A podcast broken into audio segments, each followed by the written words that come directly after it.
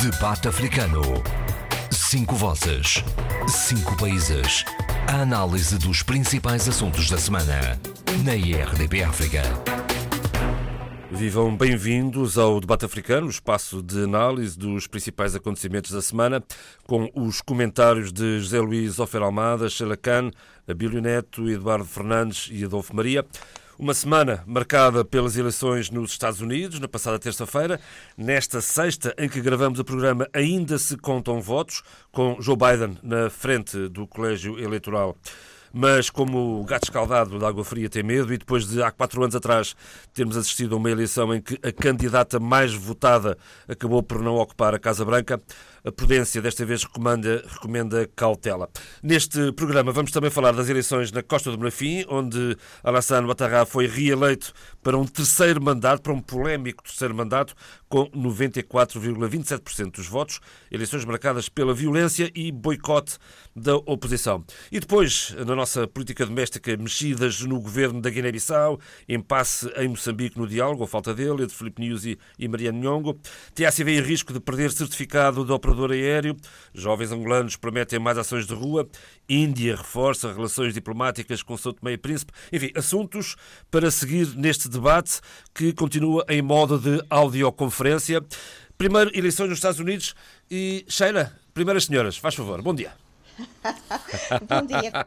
Ora bem, eu estou muito feliz e não, eu não estou, eh, estou a tentar conter-me com muita calma, porque há quatro anos atrás lembro-me de estar uh, a celebrar com alguma antecipação a vitória de Hillary Clinton e quando acordei no dia seguinte e vi que Donald Trump tinha uh, sido eleito como presidente dos Estados Unidos, sempre foi um, pesadelo. uma desilusão. Eu não digo que foi um pesadelo, foi mais do que isso, uma desilusão, um desapontamento, uma, uma sensação de vazio. Uh, hoje, uh, já um pouco mais realista, porque sei que uh, o sistema eleitoral e de contagem de votos nos Estados Unidos nos obrigam a ter alguma calma, mas aquilo que nos dizem é, de certa maneira, que Joe Biden pode vir a ser eleito presidente, o novo presidente dos Estados Unidos.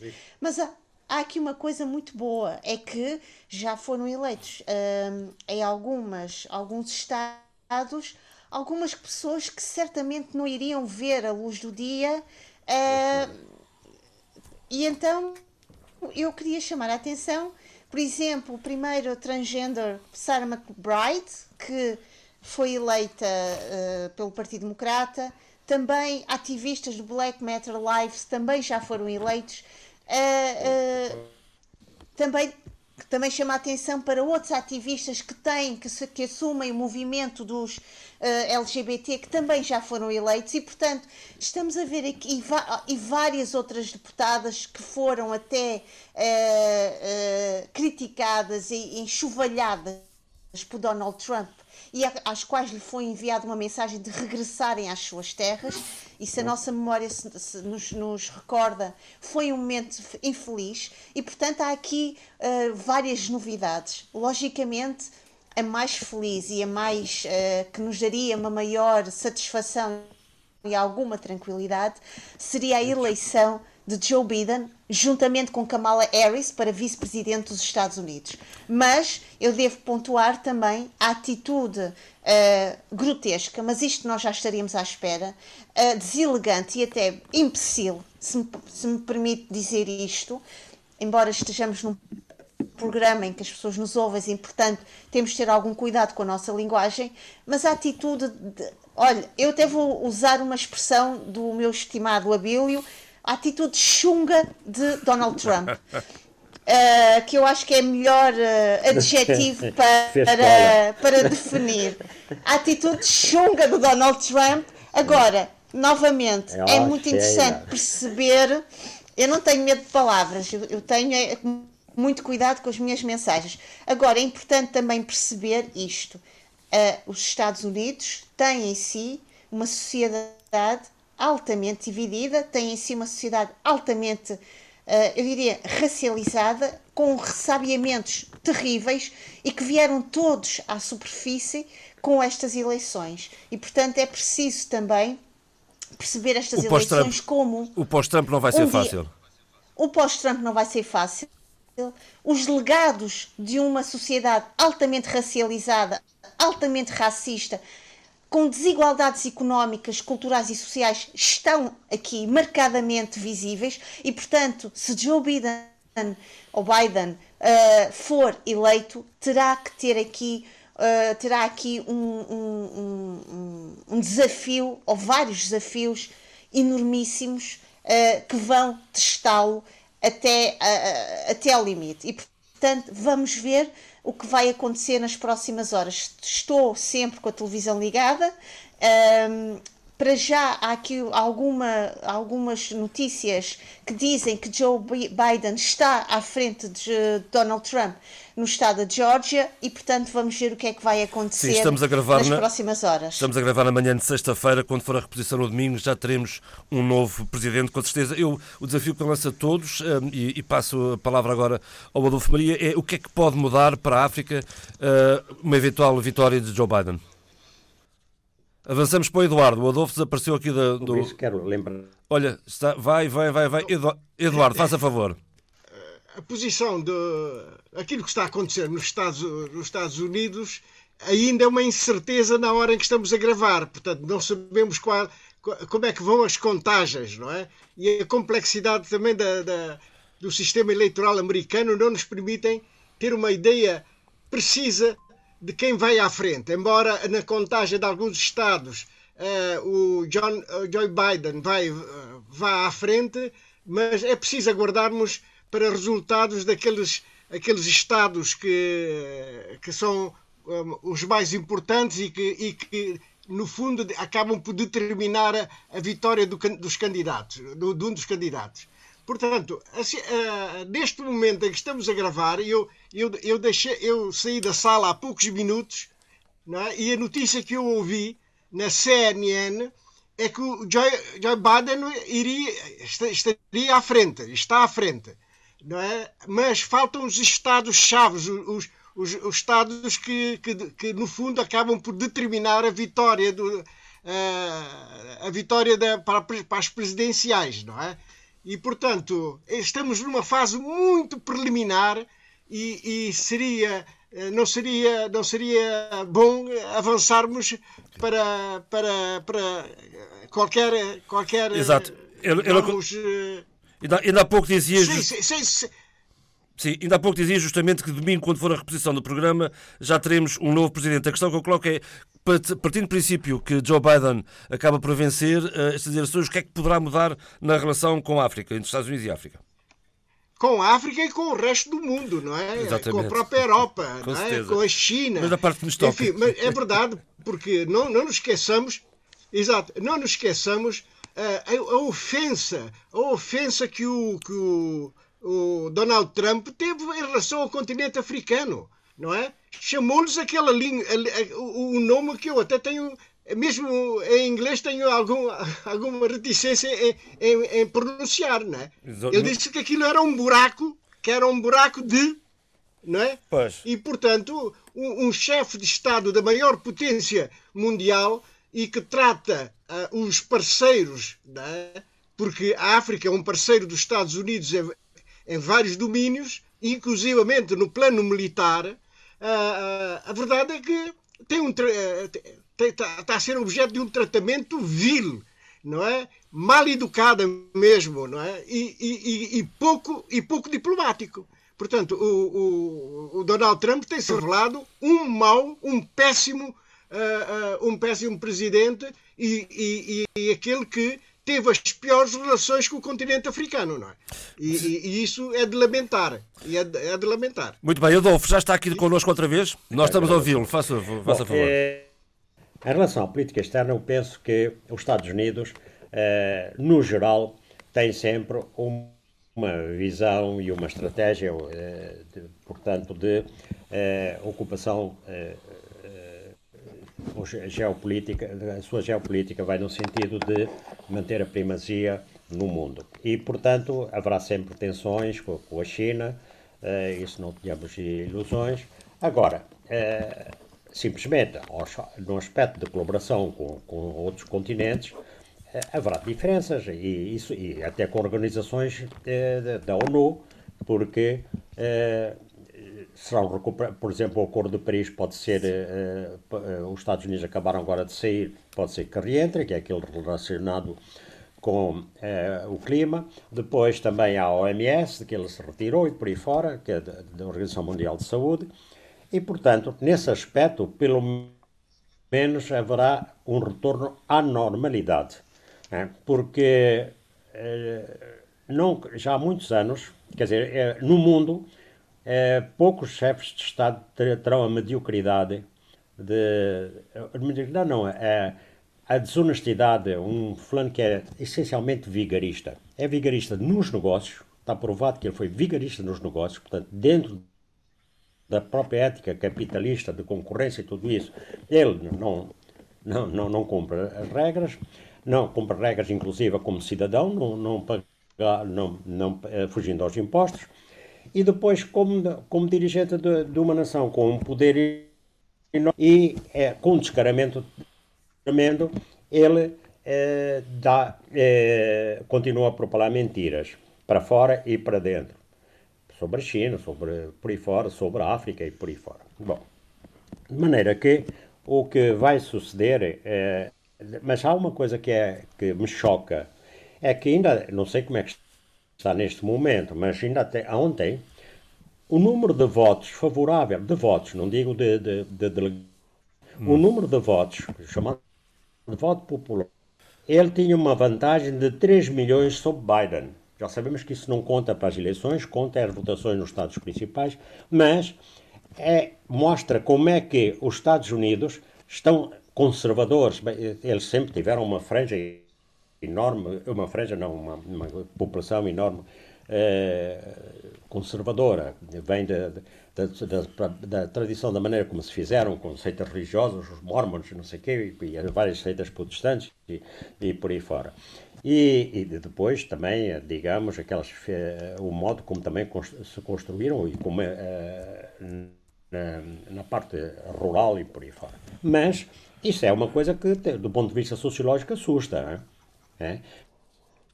Adolfo, está, está, não está a entrar em condições. Eu vou passar ao Zé Luís, ao Fer Almada, para fazer o seu comentário relativamente ao que se passa é nas eleições dos Estados Unidos. Okay.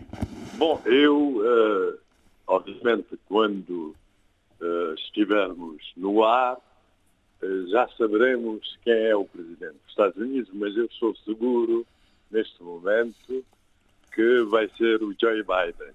Não sei pronunciar esse nome, a Sheila às vezes diz Biden, às vezes Biden. Em crioulo. Ó Zé Luís, pode, pode dizer em crioulo, não faz mal. Está bem, está bem. Bom, parte desse princípio, porque ele já tem, só lhe faltam quatro, quatro votos no colégio eleitoral e há esses estados oscilantes, mas ele vai conseguir com certeza esses votos. Bom, eh, nós somos democratas e somos pela alternância uh, política. Acontece que com certas personalidades e personagens da história, uh, a alternância é muito negativa, porque deve ser, de, uh, quando sucedem os governos, deve, deve-se ir sempre em frente.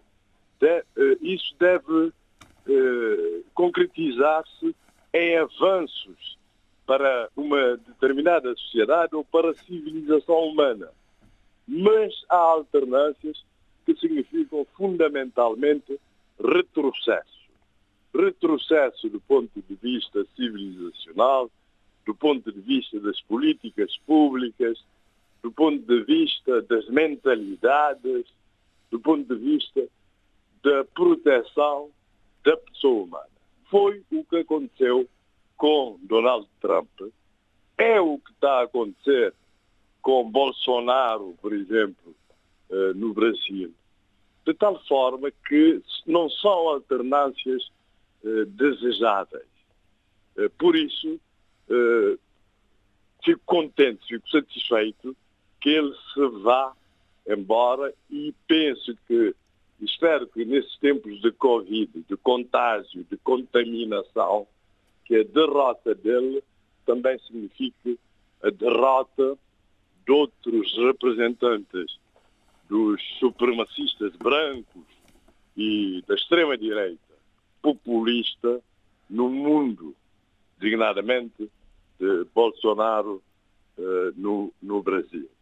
E, e, é impressionante, quer dizer, Trump e Bolsonaro não se comparam a não ser pelo populismo de extrema-direita, pela supremacia uh, branca, pela discriminação uh, das minorias, e isso já é muita coisa, mas é impressionante, uh, quer dizer, essa capacidade de manipular a opinião pública e essa mentalidade antidemocrática. Dizer que não se contem os votos porque, uh, porque se está em, em, em desvantagem, sabendo-se que as características dos dois eleitorados, do Partido Republicano e do Partido Democrata, Democrata são, são bem distintas, portanto, os republicanos mais extremistas não ligam nenhuma à Covid, não usam máscaras, portanto, o seu voto presidencial é mais patente, enquanto que os, o, o, o, o eleitorado do Partido Democrata é mais cuidadoso com a Covid, segue os cuidados, portanto, o voto por correspondência é mais evidente. Por isso era, era previsível que, eh, portanto, a, a tendência de voto mudasse ao longo do tempo, ao longo da noite eleitoral e dos dias seguintes. E depois houve também os atrasos com os, os Correios, porque nunca houve tanta gente a votar por correspondência, exatamente por causa da Covid. E o homem, o Trump, vem pedir uh, aos juízes que não se que trava a, a contagem uh, dos votos. Isso é antidemocrático e só por isso merece perder. Passemos então a, a outro ato eleitoral que marcou esta semana. Peço-vos a cada um de vós um pouco mais de comentário um pouco mais breve, porque já vamos com 20 minutos de programa e assim não dá, não dá para tudo. Costa de Marfim, uh, Sheila. Eduardo Fernandes, faz a favor, Eduardo, faz a favor. Não, uh, eu acompanhei de perto as, eleições na, Costa do Marfim uh, e os resultados que foram publicados ainda não foram homologados pelo Conselho Constitucional, portanto ainda não estão validados. Mas, de qualquer maneira, uh, os votos que, obtidos por Alassane Ouattara é impressionante, porque são 94,27%. Portanto, de facto, é, é, é, é, uma votação expressiva uh, num candidato que se apresenta pela terceira vez uh, ao cargo de Presidente da República uh, ao arrepio da, da, Constituição do país. Portanto, ele não pode apresentar, não deveria poder apresentar-se ao terceiro mandato. E, e, e, e no fundo, ele, ele, ele, concorreu e está à frente na contagem dos votos. Das duas, uma. Ou a Comissão Eleitoral, o SEI, independente, uh, está está, está manipulado, não é?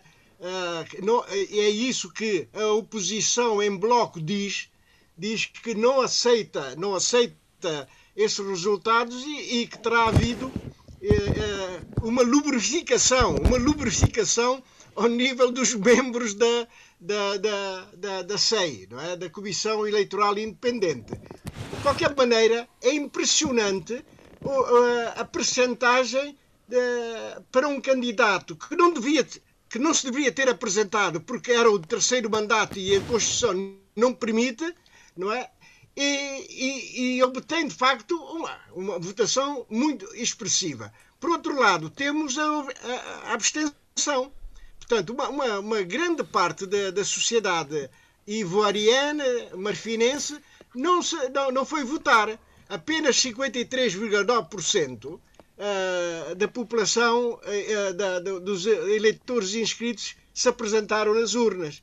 Portanto, julgo que. De resto, a oposição tinha, que, tinha, tinha apelado ao boicote destas eleições.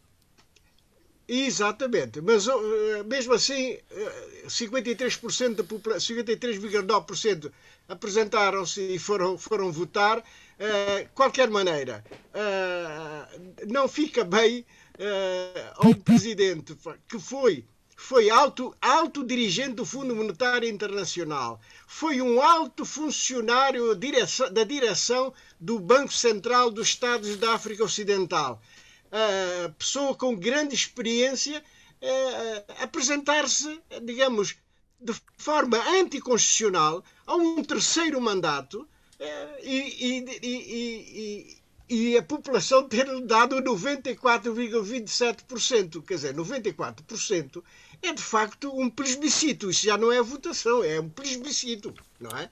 E, portanto, parece-me que, eh, pelo trabalho que, que o Ouattara tem feito na, à frente do, dos destinos da Costa do Marfim, agradam a, a generalidade da, do, da população e, portanto, o, os votantes eh, apostam eh, largamente na, na continuidade, apesar de a sua continuidade ser anticonstitucional. Vamos ver aquilo que decide o Conselho Constitucional. Uh, esperemos que, que, que Alassane Ouattara arrepie caminho, para não, para não dar um mau exemplo. Há tantos maus exemplos em África, mais um mais um de um país que é estratégico é no continente africano, pelo seu desenvolvimento, pela sua democracia, que está a ser posta em causa neste momento.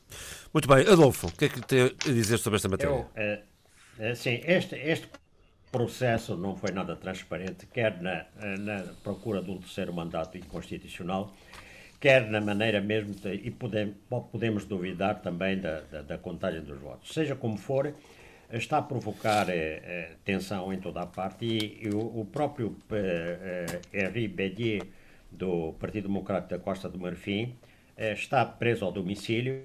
Portanto, eu queria lembrar que houve uma manifestação em 20, e, portanto, foram presos 100 manifestantes e, e houve de, depois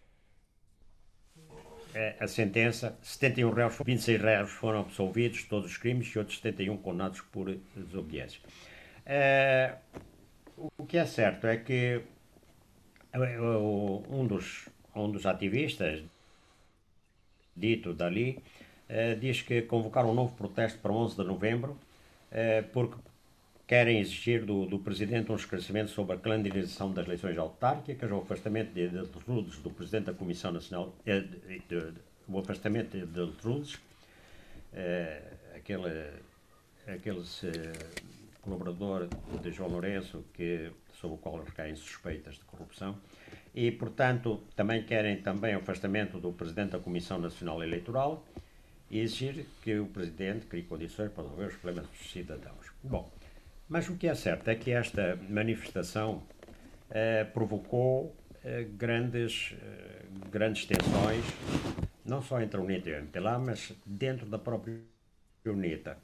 Quando o deputado independente, portanto, David Mendes, disse na Zimo que discordava do facto de eh, responsáveis Epa. provinciais da UNITA terem, terem participado. Tá? Sim, faça favor, Adolfo. Eh, terem participado na. Depois, de, do facto de terem participado eh, na manifestação. Mas a, a, verdade é que David Mendes agora eh, pediu admissão de, de deputado da UNITA, será, fica, quer ficar como independente. Ele diz que não. Eh, não está em confrontação, eh, porque ele diz que o facto de ele, de, de ele David Mendes, ter apoiado Alcides Sacal na campanha para a presidência da UNITA fez com que a nova liderança do partido, eh, portanto, Adalberto da Costa Júnior, o tomasse como adversário. Embora eh, recorde que foi, foi o próprio Adalberto da Costa Júnior que pediu para ele ser deputado eh, pela eh, pela UNITA. Questionado sobre a informação de que o movimento revolucionário, que foi eh, o grupo de ativistas que organizou a, a, a como é que é a manifestação, eh, se ele rompeu ele diz que não, que, porque ao fim e ao cabo, qual é agora o protesto? O David Mendes, estava-me a esquecer de dizer isto, David Mendes foi é, ameaçado de morte nas redes sociais. E ele então diz que a UNITA não se pronunciou claramente sobre isso e ele ia embora. Eu creio que é, David Mendes já tinha vontade de ir embora porque ele tem, para já, é um, um indivíduo de, digamos, de tendências populistas e, por outro lado, tem, tem tudo isso e, e, portanto, não tinha a posição de. Não, não gosta de posições de subalternidade. Entretanto, a Comissão Política da UNITA, eh, no sábado eh, passado, eh, exigiu a realização de autárquicas em 2021. Quer isto dizer que a UNITA, de facto, e acho que é uma posição realista, concorda que as eleições não podem ser feitas em 2020. No entanto, no entanto, eu penso que realmente elas deviam ser feitas em 2021. Por outro lado, o general Bento Cangamba foi chamado de urgência a Recredi. Recredi é uma, digamos, gestão, de, é uma, uma instituição, um instituto do Estado de gestão de ativos que foi criada para salvar o BPC, onde todas as personalidades, ou quase todas as personalidades do regime, iam buscar dinheiro eh, sem garantias nem nada. E então, esta Recredi uh, tem para recuperar cerca de 1.600 milhões de dólares. E agora fez, chamou Bento Kangama e mais 13 outras pessoas para, digamos, ver a questão de, de devolução dos empréstimos que eles receberam. Para terminar a minha intervenção, e, e, e desculpe, muito acidentada, mais por dadas as interrupções.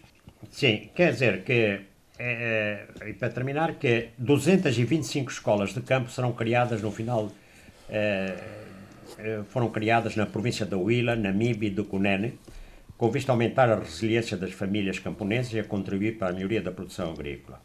É um projeto é, da, da FAO, vai custar 6,6 milhões de euros, é, beneficiar 785 pequenos agricultores rurais, e isso será feito por. Eh, eles serão acompanhados por 270 facilitadores e 15 eh, supervisores. Uh, e, e, isso é, é, importante porque é uma colaboração da FAO e da União Europeia. E, portanto, por hoje, dadas as condições em que estamos a ser uh, ouvidos. Penosas, penosas para todos, devo dizer-lhe. Eu, Ma... eu despeço-me Sim, senhor. A comunicação é horrível, mas já, já deixou a sua mensagem. Eu vou tentar agora passar ao Abílio. Bom dia, viva, que continua sem conseguir entrar. Isto hoje realmente não está nada fácil. Uh, Sheila, está-nos a ouvir, está-nos a acompanhar? Estou aqui, estou aqui. Ora, vá lá, vá lá, essa voz foi um oásis. Então eu, vamos lá aos nossos temas. Força, Sheila, faz a favor. Olha, antes de mais, deixe-me pedir desculpa porque é realmente, para quem nos vai ouvir no domingo, um pouco indelicado da nossa parte, parece até que estamos aqui a tentar uh, dificultar as coisas, mas realmente é complicado às vezes conseguimos ter um, um pensamento linear e fácil com estas interrupções. Uh, vamos então a, a, Moçambique, podemos ir? Faça favor, Sheila, por favor. Pronto.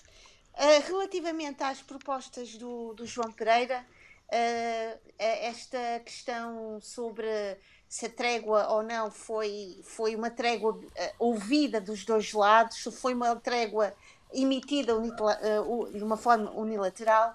É, é curioso que uh, Mariano Nhongo, numa entrevista ao canal Moçambique, diz que não, que não foi, não recebeu qualquer notificação Uh, eu, olha, está aqui o cão a acompanhar-me. Uh, é, é, realmente, quando eu estou a falar, ele, ele decide ladrar. Isto deve ser um complô. Uh, é para fazer cor. Nesta entrevista, nesta entrevista que Maria Nhongo um, dá ao canal de Moçambique, que é muito interessante, para perceber que Maria Nhongo não é um homem, não só das matas, não é um homem que quer uh, a todo custo inviabilizar todo este processo. É uma pessoa que declaradamente critica Ossuf Momad, critica a sua liderança e o seu carisma. É uma pessoa que está de todo, de todo marcado pela liderança e por toda uma, uma narrativa eh, da história de, da Renamo feita e marcada por Afonso Lhacama. Tanto que na sua entrevista ele dizia: a minha agenda ou a nossa agenda quer seguir Afonso Lhacama. Depois há outra questão que ele fala, que entregou uma, uma, uma lista de, de exigências o ano passado, dia 2 de outubro, a Filipe Niusi e uh, ao representante das Nações Unidas de, eh, de, de Moçambique, uh, Mirko Manzoni, e que essas, essas intenções da junta militar não foram ouvidas, porque é o que ele diz: se essas intenções tivessem sido ouvidas e escutadas, esta junta não estaria hoje uh, ativa e visível. E também não são Agora, conhecidas, não é? São reivindicações que não são conhecidas. Não. Ele não responde à pergunta, é uma coisa muito interessante, porque o jornalista pergunta de uma forma muito aberta que, que são, que, quais são essas declarações ou essas intenções, claro. e uh, uh, Maria Nhongo esquiva-se e diz que uh, se essas só responde de uma forma, até acho, já que ele quer declaradamente alvejar as pessoas, portanto, quando está a falar desta maneira, deveria também ser ele a pessoa a, a, a, emitir as suas intenções, já que ele é a pessoa que encabeça, que, que, que, é o protagonista ou que está à frente desta junta militar. E, portanto, ele não, não, as, não, as, uh, não faz nenhuma. Recusa-se divulgá-las. Agora, o mais interessante é que ele diz é que esta junta militar existe porque o Suf Momad está onde está. E há aqui uma coisa muito interessante, é que uh, ele diz que esteve a uma determinada altura num processo de desarmamento, desmilitarização, reintegração e que tudo isso depois se tornou um, uma espécie de nevoeiro. Portanto, ele foi uh, afastado de todo este processo. Mais uma vez, o que me pareceu desta entrevista é que uh, isto é uma corrida ao poder.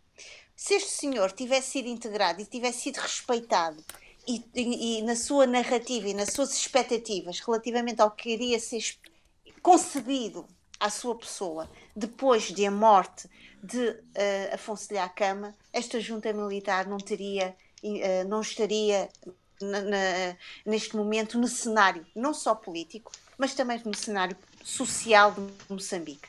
Porque após a trégua, trégua esse que ele diz que é uma trégua unilateral, já, já ocorreram vários ataques e, portanto, há aqui um disse que não disse, há aqui uma espécie de. é uma declaração só de um lado e não do meu lado. Portanto, isto é um jogo de poder, é um jogo em que, nomeadamente, ele refere que a Frelimo está numa tentativa de apadrinhar uh, os interesses da Renamo e, portanto, eu acho que aqui terá de haver um, um jogo de cintura muito forte, com uma grande diplomacia para resolver esta situação. E, e são vários cães, me permite dizer, usar esta expressão, para abocanhar o mesmo osso. E este osso é o osso do poder, é o osso da, da, da distribuição do poder e, e, das riquezas que a, a, ele, a, eles inerente, a ele inerente. É o que se passa também no norte de Moçambique, em Cabo Delgado? Será, será também é o que essa... se passa.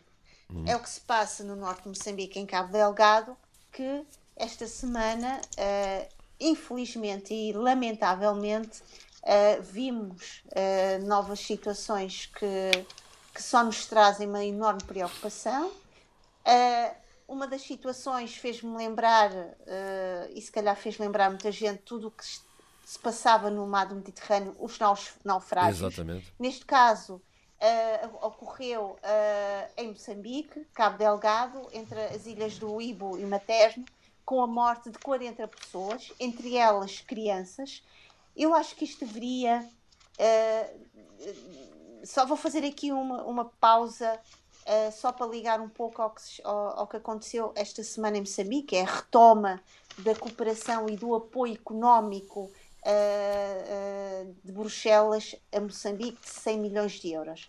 É uma grande vitória para Moçambique, porque foi uma, uma, uma, um apoio suspenso durante seis anos, devido às dívidas ocultas, mas um, quando vemos estas retomas, quando vemos este tipo de cooperação, uh, o que, o que me veio à cabeça é que isto não está a salvar vidas, nomeadamente própria, o próprio Ministro do Interior, as forças de defesa e de segurança continuam a reiterar, a dizer o mesmo. A situação em Cabo Delgado é uma situação aflitiva, é uma situação que ainda não está controlada e é uma situação que, uh, que vemos uh, descontrolada, por assim dizer.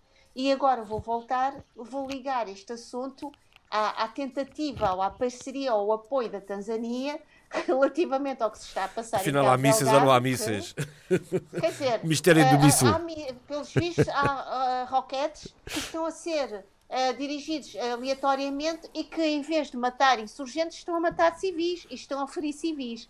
Portanto, uh, em território moçambicano. Aqui, em território moçambicano. Agora, eu vou ser muito séria naquilo que eu estou a dizer. Isto dá vontade de rir, mas não, não é um rir am amargurado, se, assim, se eu posso dizer, se posso dizer desta maneira.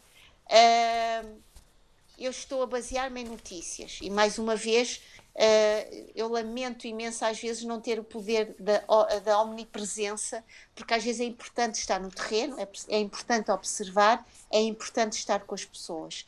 Mas se as notícias são fiéis à realidade, eh, eu posso dizer que então eh, que este, que este reforço militar, logístico de, de Tanzânia de, de, deveria ser muito mais cuidadoso, cauteloso, porque se a ideia é marcar pontos e, e, e destornar os insurgentes, certamente estar a ferir civis não é uma boa, não é uma boa, não é um bom resultado.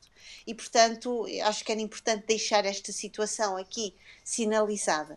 Uh, depois teríamos, uh, se não estou uh, perdida nas minhas, nas minha, no meu elenco de temas, Uh, a Baixada também... tinha, tinha, proposto também abordarmos aqui a questão do Fundo Soberano. Uh, uh, que eu acho que é uma coisa importante, não é? Porque já que estamos a falar de Cabo Delgado.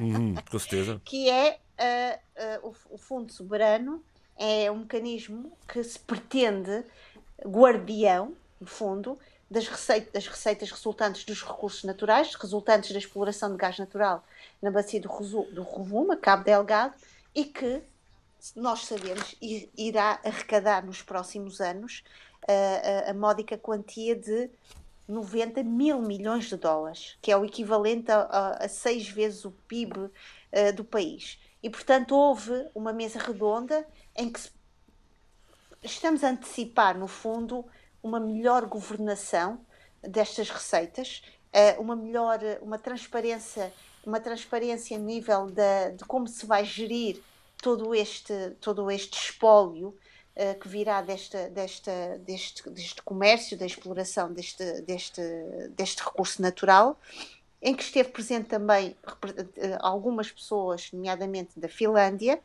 uh, e que há realmente uma aposta e um, há aqui uma alerta e uma, uma espécie de ênfase na necessidade de uma boa governação, o envolvimento da sociedade civil, a aposta na educação, na igualdade de género. Acima de tudo, uma grande necessidade de uma auditoria uh, cuidadosa, pormenorizada, porque várias intervenientes, nomeadamente, por exemplo, Ivone Soares, da bancada parlamentar da Renamo, outros, outros intervenientes também da sociedade civil, plataformas da sociedade civil, alertavam exatamente para essa necessidade de uma monitoria, um acompanhamento cuidadoso dos relatórios e de tudo o que estiver relacionado com este Fundo Soberano e, nomeadamente, com a fiscalização e a gestão uh, uh, uh, das, das, das, receitas relativamente de, relacionadas com, com a exploração do gás natural na bacia do Rovuma.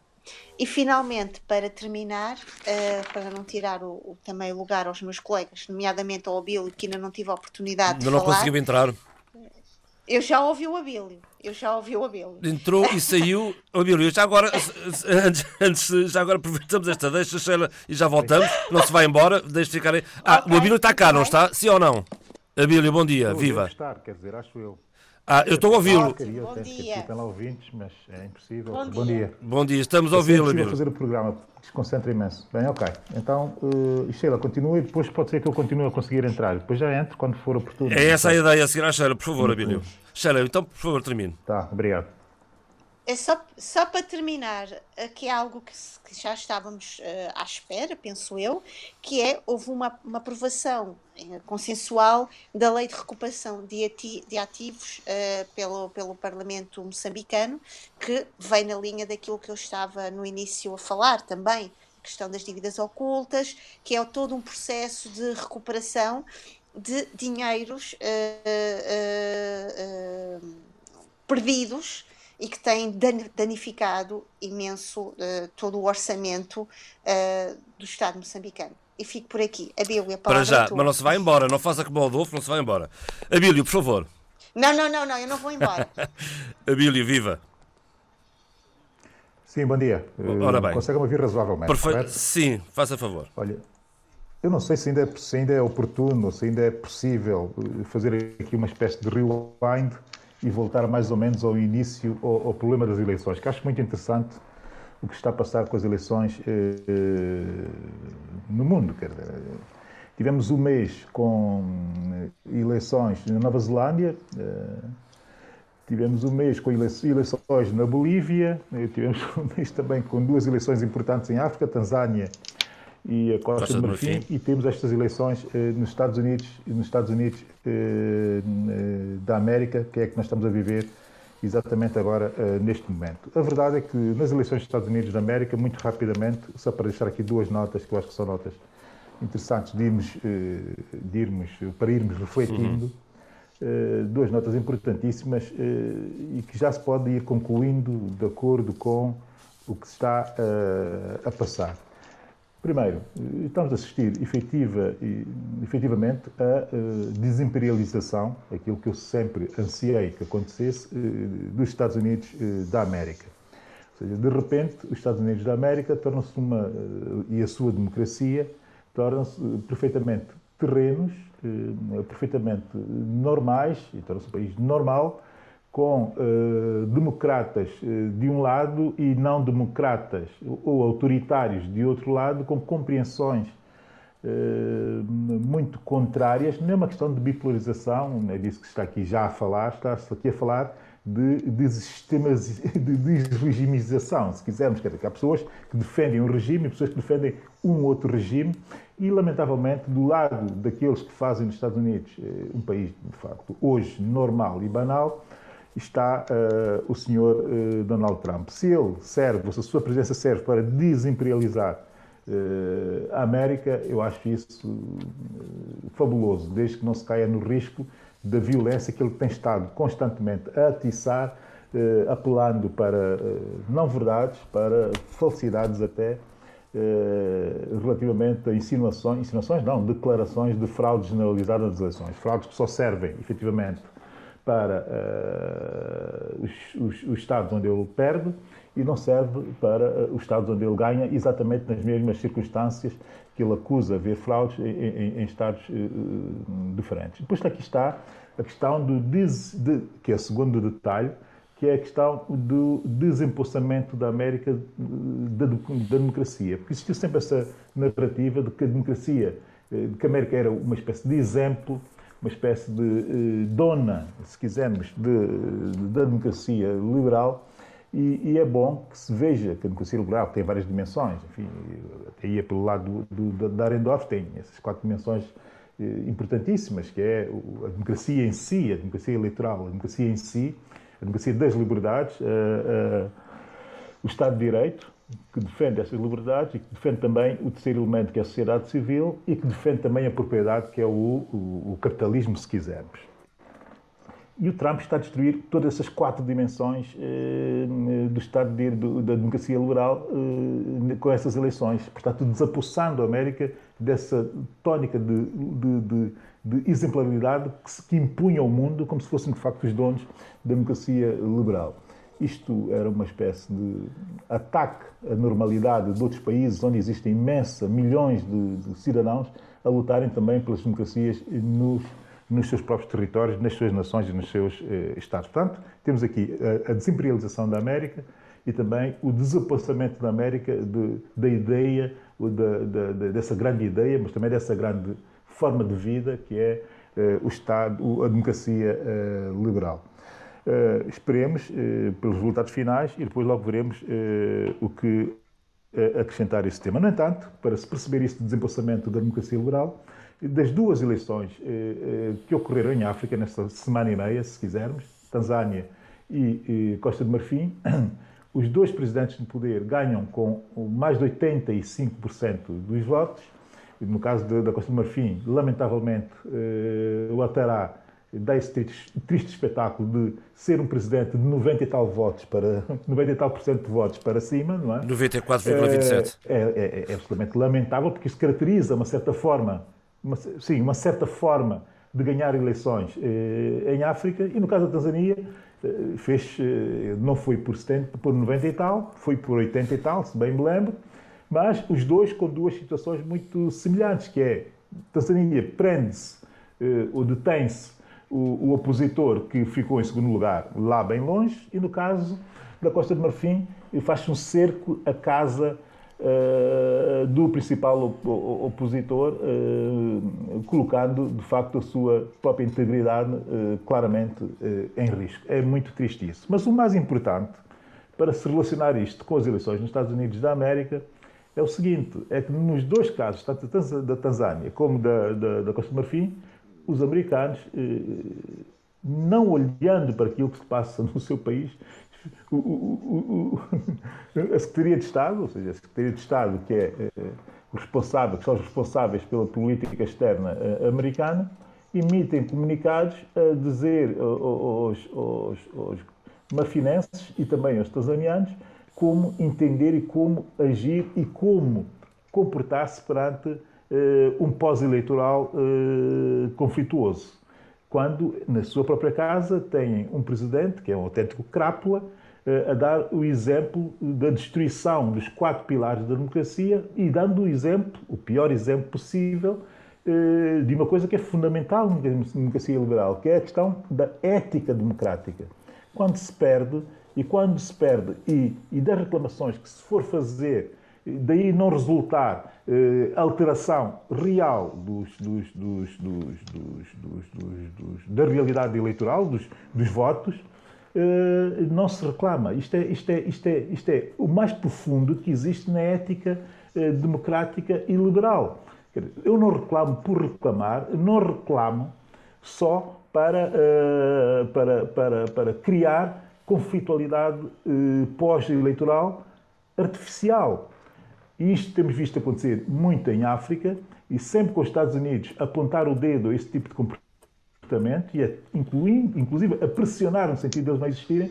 E agora temos o senhor, uh, que não é um senhor, uh, temos um crápula, que é o Donald Trump, a fazer exatamente aquilo que sempre uh, os Estados Unidos condenaram ou pressionaram que, não, que não aconteça, sobretudo no continente africano. Mas aqui também é preciso vermos, nas recentes eleições, nos nossos espaços, ou seja, no espaço da lusofonia africana, uh, tivemos casos uh, que têm algum paralelo com essa falta de ética uh, democrática de alguns candidatos que eram, de facto, também bem considerados e que não tinham, se calhar, o perfil populista e autoritário do Sr. Trump. Eu aqui deixo a memória dos africanos, dos, dos, dos, dos, do nosso espaço lusófono da, da, da, de África, que façam alguma reflexão profunda sobre esta ausência de comportamento ético democrático de alguns candidatos. Dito isto, era o que eu tinha para dizer sobre as eleições. Muito eu tinha bem. mais coisas para dizer, mas eu vou fora de tempo. João, o que é que era para o que é que era mais? Adolfo, uh, uh, Abílio, peço desculpa. Pode, podemos falar aqui do, do tema que sugeriu da Zona Franca, outra Zona Franca, francamente, francamente mais uma Zona Franca. eu tinha sugerido também que, que, se abordasse este interesse da Índia em abrir uma missão diplomática em São Tomé, depois de semana passada o Abílio ter abordado abordar justamente este tema da, da relação uh, com, com a Índia. Faça favor, avance no sentido de que achar mais. Eh, mais eu eh, começo. Eu, come, eu...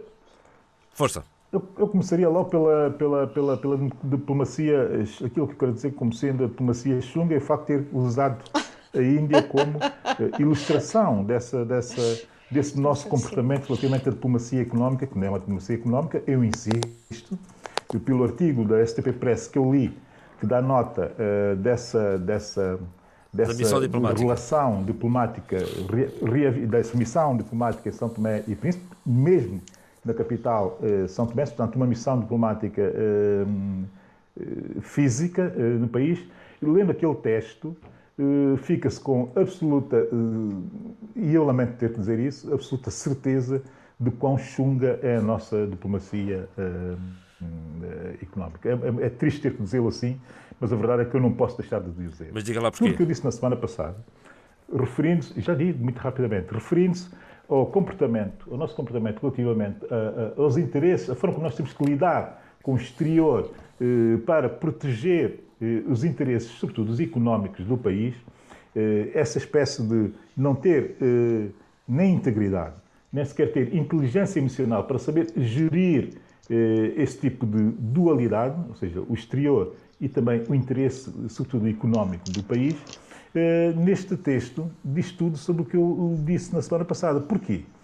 Porque fica aqui claro que eh, o acordo entre São Tomé e Príncipe e a Índia para ter-se uma, uma, missão diplomática da Índia em São Tomé e Príncipe foi feito eh, e, e, e, e formalizado e rubricado em novembro de 2017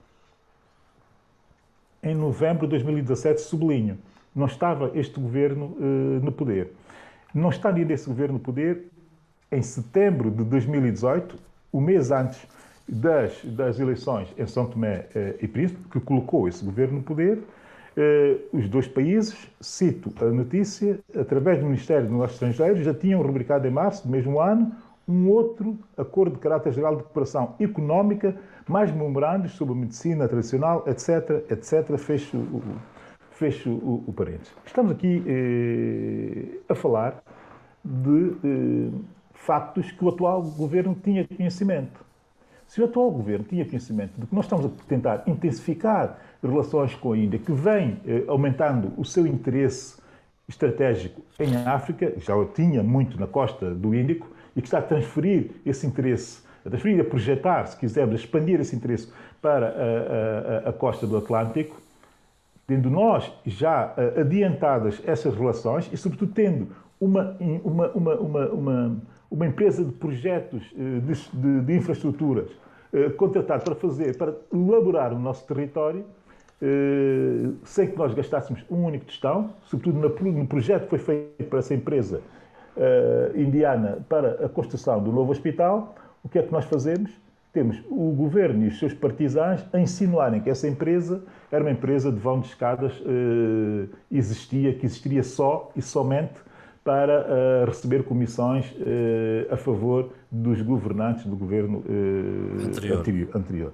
Isto é uma vergonha, isto é do mais chunga que pode haver em diplomacia e esta, e esta, e esta notícia prova exatamente isto. Nós sabíamos do interesse e, do, e, e, dos acordos que nós tínhamos com a Índia que só nos favoreceriam. Em vez de desenvolvermos, o que fazemos é, com muito pouca inteligência emocional e com falta até de integridade eh, da ação, o que nós fazemos é usar eh, uma empresa indiana, eh, provavelmente de quem promoveu essa, essa aproximação entre São Tomé, de São Tomé e Príncipe e a Índia, para uh, fins uh, da estrita pequeníssima política eh, nacional. Essa, enfim, isto é, isto é mas apesar disso, que pode haver. Sim, apesar disso a Índia, é, mas apesar disso a Índia mantém a sua vontade realmente de, de estreitar as relações e, e, vai, e vai abrir uma embaixada, porque esta missão diplomática é uma antecâmara para, para, uma embaixada. Para bem, para bem, para bem, para bem do país, porque nós não podemos ficar, e já, já fomos ficando atrás, eu podia explicar isto ao detalhe, porque também sigo muito a imprensa, a imprensa indiana por, por muitas razões. Nós já ficámos muito atrás uh, neste processo. É que se nós tivéssemos dado segmento aquilo que já tinha sido feito em 2017 e se intensificássemos esse segmento, uh, cumprindo e sem agredir e sem, digamos que, uh, tentar brincar as, as, as politiquices internas com uh, coisas que são muito sérias para o país e para a estratégia económica futura do país. Se não tivéssemos feito essas brincadeirinhas uh, dentro daquele, daquele processo uh, do financiamento do novo Hospital de São Tomé e Príncipe, estaríamos muito mais adiantados, porque agora nós temos, como eu disse na semana passada, nós temos muito mais concorrência e muito mais forte concorrência na costa do Atlântico, no processamento da Índia, relativamente aos espaços que querem para uh, serem interlocutores e âncoras da sua uh, da expansão dos seus negócios uh, na costa na costa do Atlântico africano. Portanto, não acrescento muito mais, não quero perder muito tempo com chunguices, chungarias. tem pena, é que o país perde, perde, perde e perde imenso com com essas que não são brincadeiras, com essa responsabilidade. Na mesma linha falaríamos da zona, franca. na mesma linha, exatamente, da zona franca. Não, da Zona Franca eu, eu, volto a falar, porque eu tinha falado da primeira vez, fiz sim considerações gerais, porque não tenho, de facto, documentação para, para compreender o âmago de, de, de, do projeto. Eh, entanto, dois, recebi muitas mensagens de muita gente, eh, sobretudo eh, duas, em duas vertentes. Uma, criticando-me por não, não aprofundar mais a minha, o meu olhar e a minha perspectiva sobre aquilo que sei e que se pode saber sobre essa Zona Franca, ou seja, só com base nas notícias eh, que há, e a segunda perspectiva eh, a dizer, eh, a, a, a acusar-me praticamente, alguns amigos meus, eh, de não eh, querer falar sobre as minhas ideias para, eh, que eu acho, enfim, que já tenho dito e dito diversíssimas vezes aqui no debate africano, sobre a forma como defendo a eh, criação de zona económica especial, de zonas económicas especiais eh, em, São Tomé e Príncipe e, sobretudo, em que zonas do território elas deveriam, deveriam ser projetadas, deveriam ser promovidas. Eu não tenho problemas nenhum, enfim, digo já isso aos meus amigos que são nossos ouvintes, em falar sobre estes dois temas. E para falar sobre estes dois temas, duas coisas que são fundamentais, lendo as notícias. Falar uh, da liderança do doutor uh, Rafael Branco, que é uh, presidente da, da, da, Agência de Promoção de Negócios, de, de Investimentos e de, e de, Comércio de São Tomé e Príncipe, ele é que está a liderar esse projeto, ele é que está a dar a cara por esse projeto, foi ele que se viu nas, nas notícias e também foi ele que eu vi numa conversa num canal online sobre uh, o assunto e, e a esforçar-se por prestar alguns uh, esclarecimentos, suponho eu que sejam esclarecimentos possíveis nessa, nesta, nesta fase.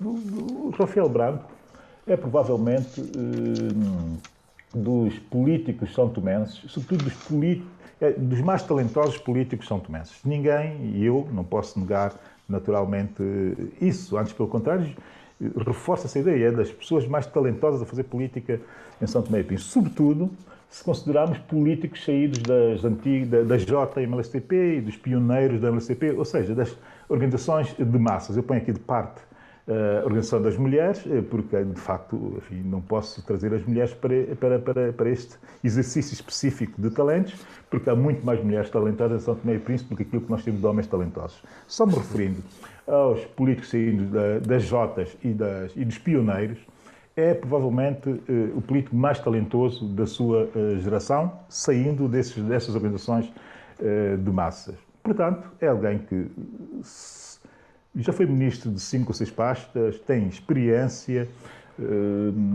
consegue ter também a sua networking internacional interessante e, sobretudo, consegue posicionar-se sempre bem nos momentos em que o país necessita de eh, alguma liderança eh, política, mas a liderança também de decisões. Sendo assim, eu fico relativamente descansado que existe uma liderança nesse processo. Mas, no entanto, é, uma, é, é um descanso incomodado, um descanso preocupado e um descanso terrivelmente eh, analítico e até crítico, se quisermos. Porquê? Porque eh, Rafael Branco esteve sempre envolvido em projetos que deviam ser projetos eh, modélicos para definir a visão eh, estratégica do país. Eu vou dar três exemplos e vou explicar eh, rapidamente eh, a importância destes projetos e como é que eu os ligo ao atual projeto da, da zona franca, das zonas francas. O acordo para cedência ou para concessão eh, do projeto do Resortilheu das Rolas teve a mão do, do Rafael Branco. Ele está nesses acordos, ele negocia esses acordos com latitude zero e promove um grande resort num dos ilhéus de São Tomé e Príncipe, enfim, de início foi das coisas mais deslumbrantes e até projetava, de certa forma, aparentemente, uma ideia de turismo sustentável que nós eh, queríamos para o país. Já havia um ou outro projeto mais pequeno e aqui dá-se uma dimensão, uma grande dimensão eh, e de ambição também eh, com esse projeto. Era, se não me engano, muito Rafael Barco nessa altura, o Ministro do Turismo e, e, e demais, e demais eh, coisas. Portanto, é da responsabilidade dele a negociação daquele dossiê. Depois, também foi com ele, já sendo primeiro-ministro, que se negociou aquele projeto do Palmar no sul do país, o projeto Agripalma, uh, com, enfim, uma série de, de, de, de problemas à volta do projeto, muitas tensões polémico. sociais por haver muito desacordo e polémica, desacordo relativamente à sua concessão, mas Rafael Branco impôs o seu ponto de vista político, fez o acordo e fechou o acordo. E depois há um terceiro projeto, que é para se ter a noção de como é que eu quero relacionar o comportamento de Rafael Branco enquanto decisor, decisor político e os projetos, que também são projetos de ponta e que, e, e que marcam, podiam marcar o futuro do país. Eh, projetos estratégicos. E depois existe um terceiro, que é o do cabo submarino para São Tomé e Príncipe, que nos dá acesso a fibra, a fibra óptica uh, e que uh, isto era importantíssimo e que nos coloca numa posição de olhar para o futuro e de olhar para a atração de projetos e de empresas com muito maior facilidade, não ficamos fora do circuito mundial da, digamos que da, da, da, da circulação de comunicação. Há que reconhecer que é uma, é uma pessoa com o mundo. Um do turismo. É uma pessoa com o mundo. Exatamente. Mas agora repare, estes projetos, um de turismo, o Resort Ilha das Rolas, hum. outro de agronegócio, eh, Agripalma, outro de, de, de, de posicionamento futuro, eh, através da tecnologia, o do cabo submarino, foram todos, tiveram sempre a mão de Rafael Branco. No entanto, aqui é que está a minha preocupação. No Resort Ilha das Rolas, eh, o país sofreu severos danos sociais. E é um elefante branco também, neste momento que ali está. A gente se lembra, toda a gente se lembra, toda gente, e agora está aí um elefante branco. Essa é a minha preocupação com o tipo de liderança do, do Rafael Branco. Repara-se, a sublocação da concessão, sem continuidade da responsabilização social do sublocado, que foi isso que aconteceu no Resort Ilha das Rolas, que passou de latitude zero para uh, Pestana, sem que nos acordos estivessem precavidos essa, essa sub, o, as responsabilidades da sublocação, temos agora um elefante branco, uma coisa, um elefante branco, pior que ser um elefante branco, que tem danos sociais para os habitantes eh, daquele ilhéu que nós não fazemos eh, ideia. Isso foi motivo de polémica e aqui está como é que algo poderia ser, poderia ser de ponta para o país, poderia ser um, o início de algo muito maior, está transformado num elefante branco. Esse tipo de, de, liderança é o tipo também da liderança de um político talentoso como Rafael Branco. No caso da Agripalma, temos também danos, a questão dos danos ambientais. Já tínhamos ali os danos sociais no Resort Ilha das Rosas. Agora temos os danos ambientais no, no, caso do, do, do, do projeto Água Palma, com dúvidas sobre a qualidade técnica do, parecer, do, parecer sobre o impacto eh, ambiental, que ainda hoje persistem. Alterou completamente uh, o ecossistema. O, o ambiente a sul, o ambiente a sul, com impactos que ainda hoje não sabemos, não conseguimos sequer medi-los. Temos aqui o caso, também no caso do cabo submarino da fibra óptica, o caso mais preocupante, porque teve danos sobre a igualdade e a harmonização do territorial. Porque quando foi feito o projeto, nunca, nunca se pensou em estender a fibra óptica à Ilha do Príncipe. Portanto, temos aqui um projeto coxo, em que a fibra óptica só chega a São Tomé, uma, uma, uma, uma das ilhas, distribuí-la pelo, pelo resto do território desta ilha tem dificuldades, e não foi, não foi feita uma extensão para a Ilha do Príncipe. E assim se negociou o cabo submarino para São Tomé e Príncipe, e isso foi tudo feito por uh, Rafael Branco. Essa preocupação com a liderança de Rafael Branco, eu não tenho dúvidas nenhumas que é um, uma pessoa cheia de talento e com muita iniciativa e que sabe fazer, mas tem esse tipo, e isso sim preocupa-me, esse tipo de abordagem aos contratos, abordagem às concessões, que não, que causam sempre danos sociais, ou danos ambientais, ou danos sobre a igualdade e a harmonização territorial, como eu pude deixar claro aqui. Portanto, não estou muito calmo, nem estou muito tranquilo relativamente àquilo que possa vir a acontecer com esta Zona Franca. E quanto menos souber sobre ela, sobre ela, mais intranquilos devem ficar os santomenses. Porquê? Pela simples razão de que nós estamos aqui perante um, algo que já começa a cheirar uh, a, a, a coisas que não vão correr bem, porque quando se vê que a operacionalização e a metodologia da implementação do projeto passa por criação de comissões e comitês, eu passo a citar a notícia, e sim é preocupante, porque isto tem por trás eh, o tipo de coisa que os analistas os, os, e quem faz eh, relatórios de planos de expansão de empresas eh, com reputação não gosta nada de ouvir, eu passo a citar. Vamos aprovar a criação de uma comissão de trabalho que vai versar sobre a delimitação do terreno necessário para a instalação deste projeto. Fim de citação, e são palavras do ministro da presidência do Conselho de Ministros, acho que ainda é isto, o, o Ano de Castro, eh, nenhum analista de uma empresa reputada gosta de ouvir um ministro dizer isso que está aqui dito. Porquê? Porque a seguir o que vem é, porque já sabe como é que é, as elites é que são os proprietários dos terrenos, e o que vem é, eh, digamos que, a chantagem com as comissões, a chantagem com, eh, com a especulação imobiliária a sul do país. Quando nós ali naquele espaço que é muito sensível, temos de ter extremado cuidado. Aquilo é um tesouro, é um tesouro da ilha. intervenção. Podemos Eu... criar, termino já. Não, não, já, já à vontade, à vontade. Eu estava a dizer que... Podemos criar outra comissão de trabalho, uh, São João, Faça ainda na notícia sobre a criação da Zona Franca. Podemos, estou a citar, podemos criar outra comissão de trabalho que vai finalizar a negociação do contrato de concessão. Vamos lá ver uma comissão de trabalho para tratar dos terrenos, outra comissão de trabalho para finalizar a negociação do contrato de concessão. Fez citação. Meus senhores, eu gosto muito do meu país, gosto muito das pessoas que estão neste governo, gosto muito do Dr. Rafael Branco, mas eu não sei se essa gente tem a ideia de que indicações estão a dar a investidores ou potenciais investidores sérios com palavras deste género.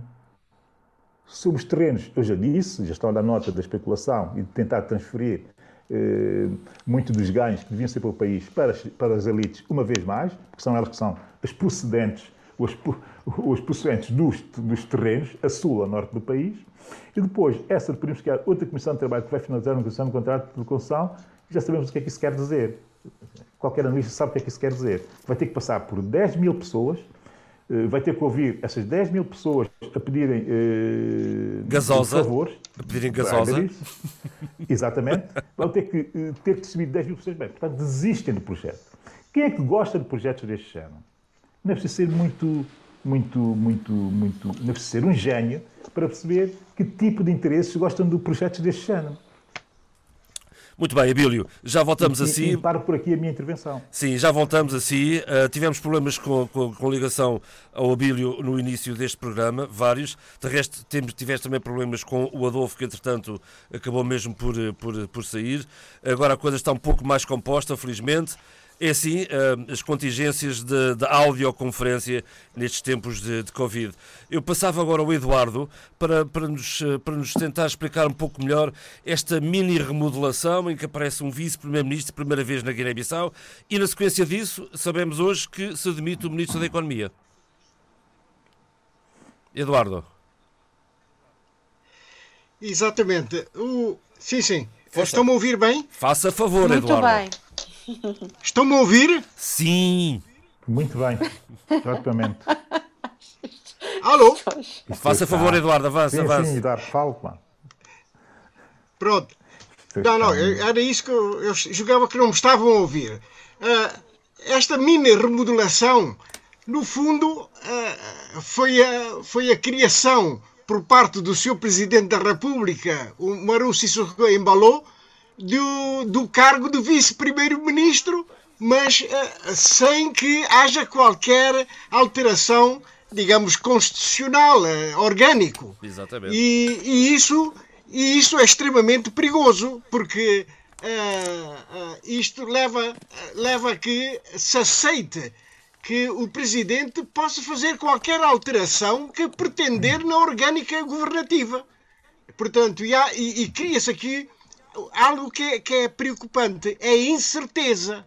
a incerteza, porque uh, essa mini remodelação, como é chamado, uh, foi a nomeação de Soares Sambu como vice-primeiro-ministro uh, do governo de, de, de, Nuno Gomes Nabião. Coordenador, Ora, coordenador para a área económica.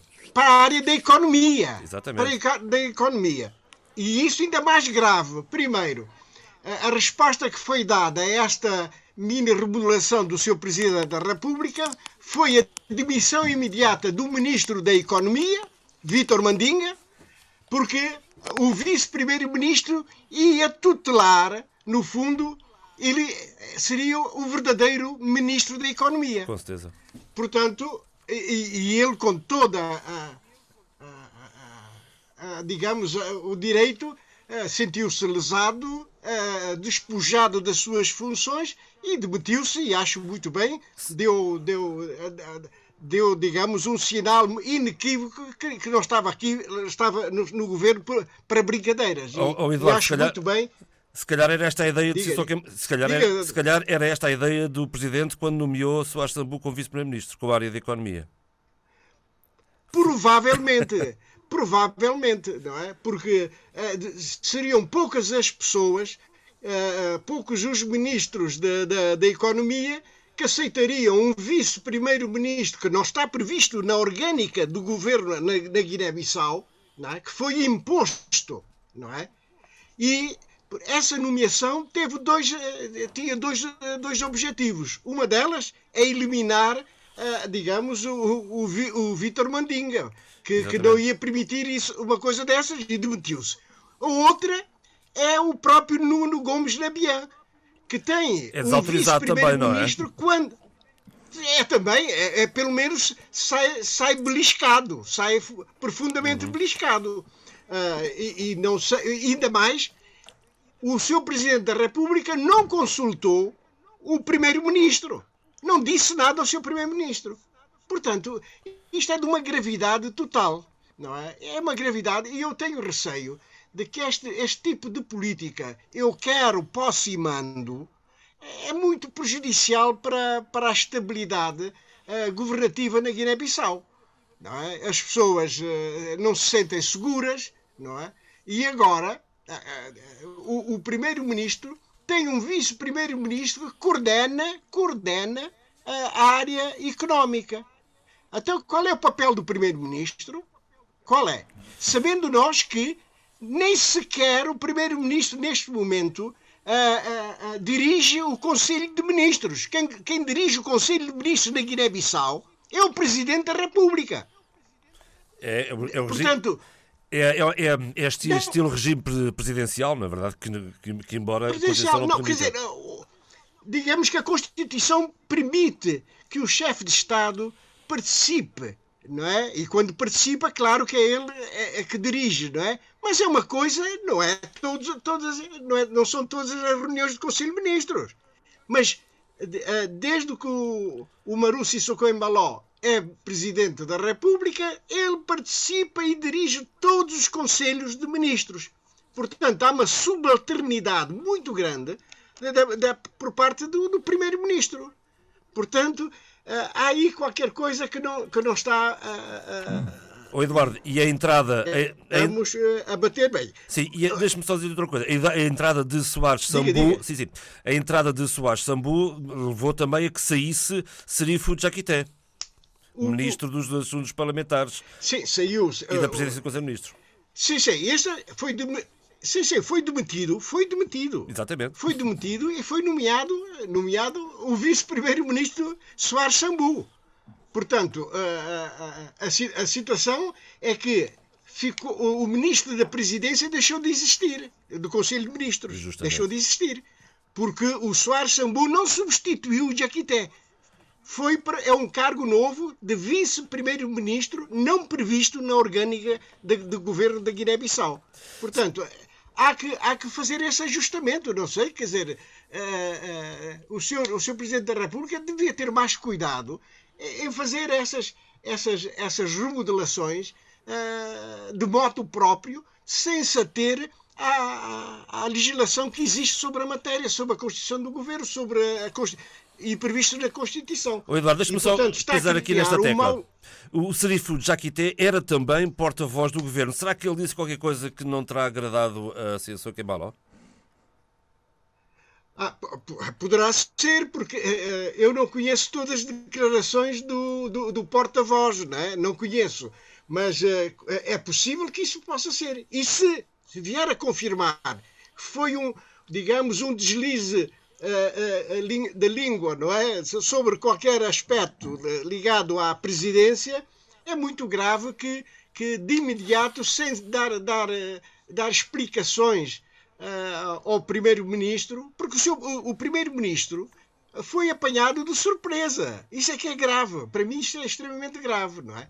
é. E, e, e, e, e mais, é, é, foi apanhado de surpresa e foi apanhado o, o ministro da Economia, que passou a ter um vice-primeiro-ministro que tutela a área da economia. Oh, oh Eduardo, acha precisamente... que Acha, acha que este, este, período de lua de mel entre, entre Sissoko Embaló e Nunabian está, está a chegar ao fim?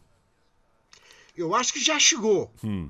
Eu acho que já chegou. E estes últimos acontecimentos nesta mini remodelação dão sinais inequívocos nessa, nessa matéria. Não é? E mais, eh, as coisas já vinham de, de, de, de, de algum tempo a esta parte, na medida em que o primeiro-ministro não tem presidido o Conselho de Ministros. Isto é uma aberração. Isto é uma aberração. O, o presidente pode participar, pode, pode presidir quando, quando participa. Preside porque. É, Por inerência, digamos. É o chefe de Estado, mas não pode sistematicamente anular o papel do primeiro-ministro com a sua presença em todas as reuniões do Conselho de Ministros. Portanto, há aqui qualquer coisa que, que, que, que, não bate bem a bota com a perdigota. É, e até porque convém lembrar aqui só. Há, há, há... Diga, diga, diga. Diga, diga, diga. Não, estava aqui só a tentar posicionar. Não, não, estou a dizer, portanto.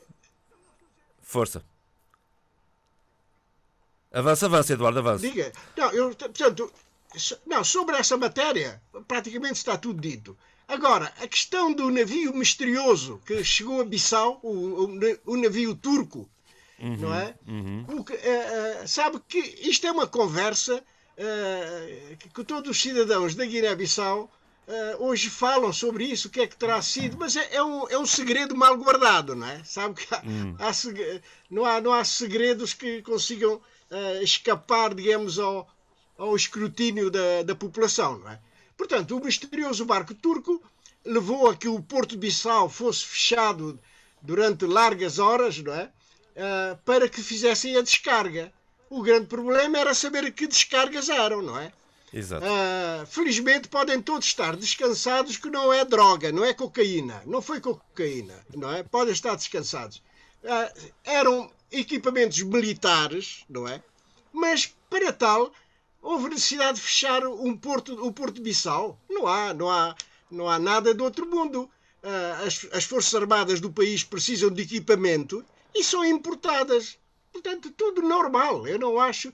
Agora, o fecho levou-a a muita especulação. E a origem. Muita especulação. E isso não é bom para o governo. É, e, e, já agora, não, não, será por acaso também. Diga, diga. Sim, sim, não será inocente que a origem do navio seja a Turquia, porque a Turquia tem feito agora uma, uma aproximação muito forte a Bissau. De resto, a, a, a Bissau vai abrir, tenciona abrir uma, uma embaixada em Ankara, não é? Sim, sim, sim. Não, as relações entre os dois países é, é muito conhecida e está a reforçar-se. Uh, uh, inclusivamente, a, a, eletricidade que se consome hoje na cidade de Bissau é fornecida por um navio, um navio turco com, com, com equipamento para fornecer, a, a digamos, eletricidade à, à cidade de Bissau, o que criou uma certa estabilidade no fornecimento de energia elétrica, que era o grande o calcanhar daqueles da governação na Guiné-Bissau, não é? é, é? Portanto, o problema da, da, da, do fornecimento fiável da eletricidade passou a ser uma realidade neste momento, não é? é portanto, pelo menos a capital e os arredores da capital eh, estão, estão iluminados, não é? Uh, Deixa-me só dizer uma coisa que me, que me apraz dizer. Força. eu vejo com, com bom resultado o uso de energias renováveis, particularmente a fotovoltaica, que está a ganhar terreno na Guiné-Bissau. hoje faz-se a, a, viagem entre Bissau e Prabis de noite iluminado por, por painéis solares não? É? e, que, e que fornece através das baterias respectivas, fornece depois a energia para iluminar a estrada que vai praticamente de Bissau até, até Prabis. Não é? e, e, as, e as famílias dessas povoações estão a beneficiar da, da, da, energia fotovoltaica. De é algo, a cidade, é, uh, que... a cidade tem, tem, tem, se expandido para, para, para aí, tem, tem, tem, tem, tem se espalhado sim, para sim, aí. Tem, uhum. ex, exatamente. Aliás, Bissau, uh, se, uh, só para dar mais uma tónica de, de, de, informação, Bissau está com 400 mil habitantes. Uhum. 400 mil habitantes. Já não é, não é uma aldeiazinha, já, já é uma cidade com muita gente, não é? E a Grande Bissau vai desde Bissalanca, antes de Bissalanca, quem vem de Biombo, já, já, já, já entramos na zona urbana de, de, de Bissau. E praticamente uh, Safim, que fica a 15 km de, de Bissau, está ligado por uma avenida. Está por, portanto, a, a expansão da, da, capital é de tal ordem que a, a, a cidade capital tem neste momento cerca de 400 mil habitantes. Gente, o gente. que levanta várias, várias, várias questões de infraestruturação dessa mesma cidade. Nomeadamente é? a confusão do trânsito. Mas, mas apesar, a... oh, oh, Eduardo, mas apesar de, da grande Bissau e de haver tanta gente, ainda há assim uns episódios mais, mais estranhos que metem bruxedos. Exatamente. Explica lá isso. Uh, há coisas que. Explica lá isso. Não, não, vamos lá ver. Uh, um, um, diretor financeiro de um determinado departamento do Estado uh, apropriou-se de cerca de 44 mil euros, em termos de euros, 44 mil euros, e foi dar a um vidente que tinha poderes mágicos para multiplicar, multiplicar esse valor, esse valor, portanto, da, da, sua multiplicação, a multiplicação, não, uh, os, os, ganhos eram divididos pelos dois, pelo vidente e, e pelo o diretor financeiro desse departamento. Pois bem, isto. Temos o mesmo problema, aquilo que eu, meio príncipe. Que, é verdade. Sim, Ai, mas uh, uh, isto, isto mostra o, o, o nível do atraso em que nos encontramos. Não é? A educação precisa-se. Eu não, eu, eu, eu, eu, eu não, não acredito que um indivíduo, um adulto, um adulto, uh, um cidadão, acredite na multiplicação do dinheiro. Multiplicação através de, de, de artes mágicas. Acredita, acredita. Ele acredita, Eduardo. Ele acredita. E não é um qualquer. É, Epá, mas... Não é um cidadão qualquer. É um... E o dinheiro era do Estado, é um não era dele. Fina... O dinheiro era do Estado. Sim, sim, o dinheiro do Estado. E ele era um diretor, é diretor financeiro. Exatamente. É um diretor financeiro. Portanto, é, isto é extremamente é grave. E nós. E é triste. E nós, eu digo que a educação precisa-se de, de, educar, precisa-se de, de evoluir, porque assim não vamos lá.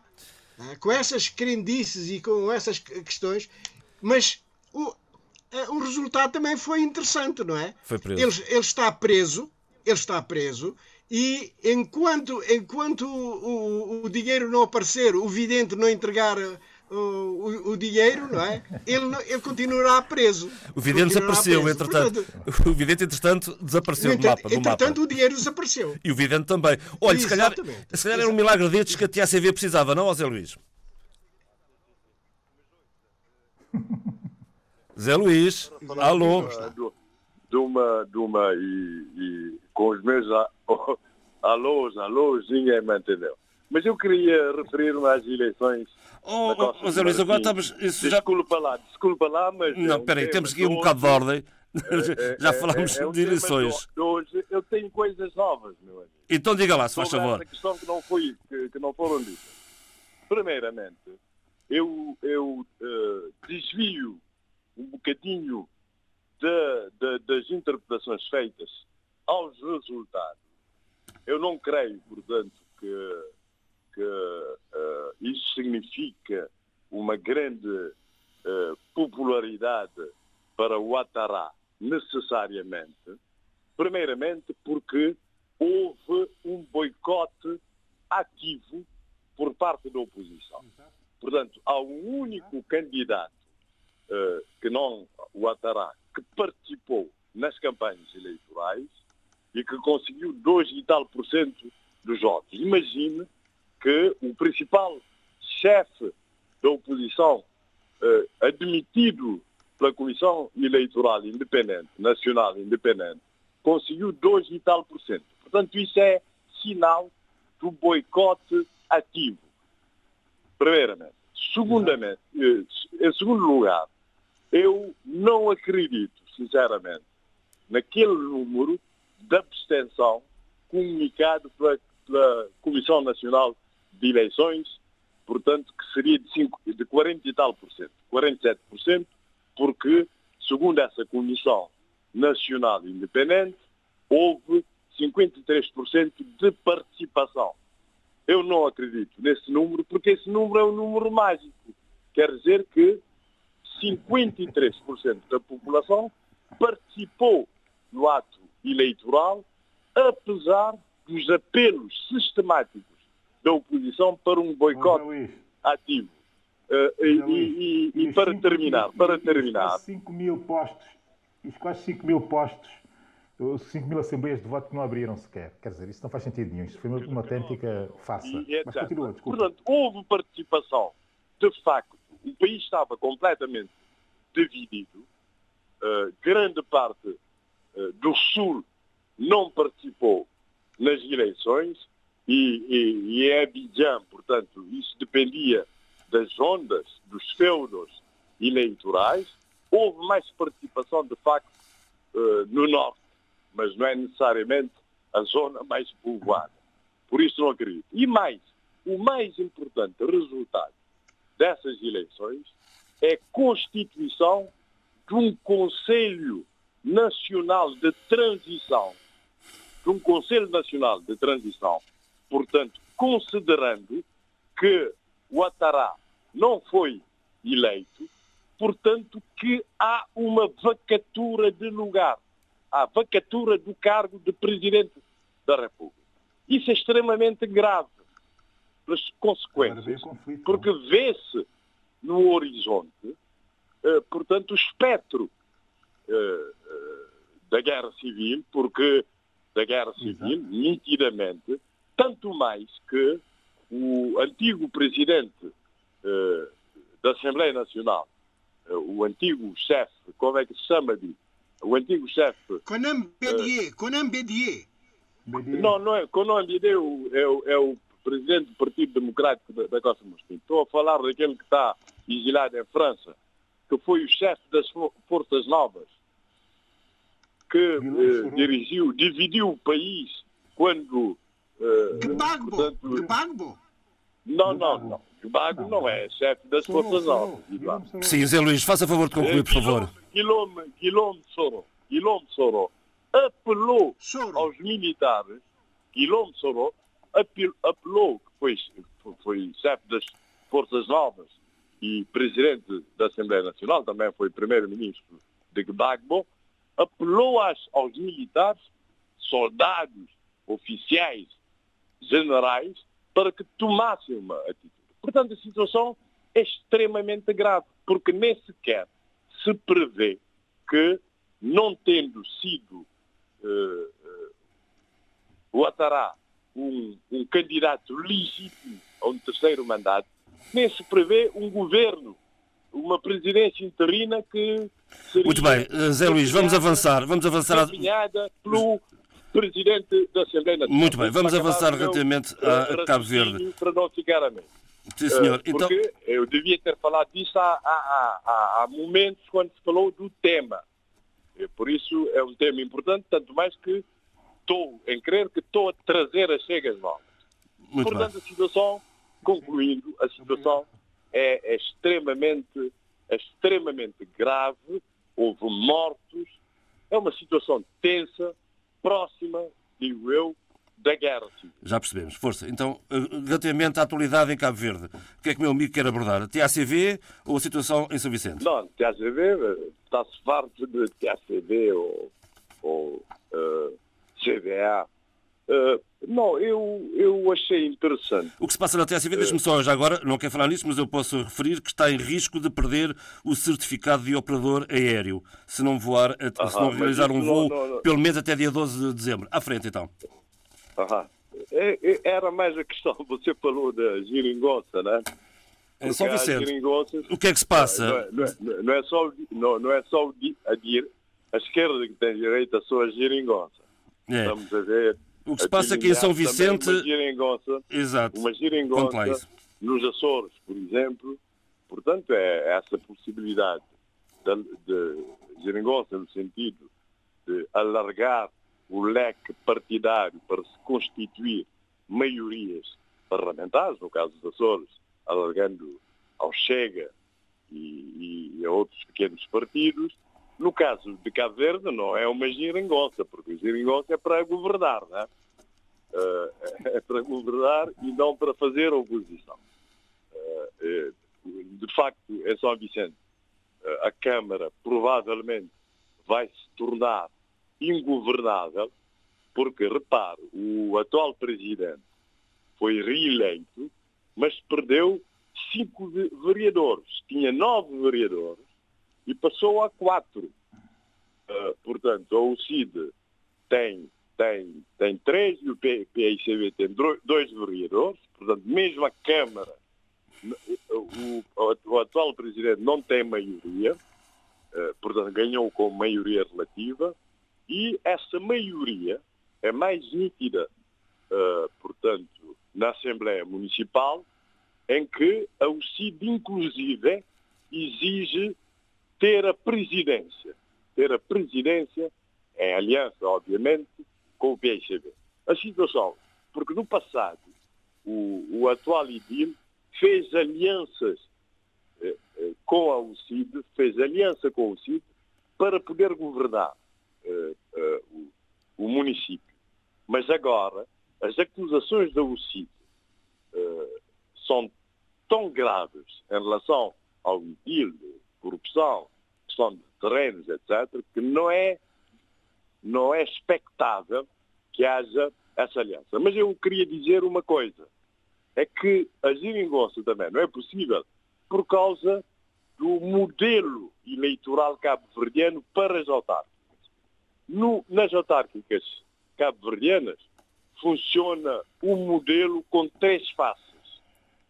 Quem ganha maioria relativa, quem concorre à Câmara uh, e ganha com maioria relativa é sempre ele o Presidente da Câmara, mesmo que tenha maioria relativa. Tendo maioria relativa, divide a Câmara com as outras forças partidárias eleitas. Tendo maioria absoluta, contrariamente, por exemplo, a Portugal, em que as forças eleitas têm sempre representação, quase sempre representação na Câmara, uh, uh, segundo o método Donte, aí funciona o, esquema, o sistema da, da, da maioria absoluta. Da maioria. Quem tem maioria absoluta, como nos Estados Unidos, na Inglaterra e etc., portanto, tem tudo, ganha tudo. Wins all, como, como dizem em inglês. E, mas isso, isso que funciona na Câmara, portanto, uh, portanto a utilização do sistema maioritário ou do sistema proporcional, consoante se tenha maioria relativa ou maioria absoluta, não funciona na Assembleia uh, Municipal, que é sempre eleita pelo, pelo, pelo, pelo sistema proporcional, pelo método de onde. Está a ver? Porque é que não é possível uma giringonça? Por, se isso fosse possível, não seria, uh, uh, uh, se isso fosse possível, seria maioria na Assembleia Municipal que determinaria quem governaria como o Parlamento.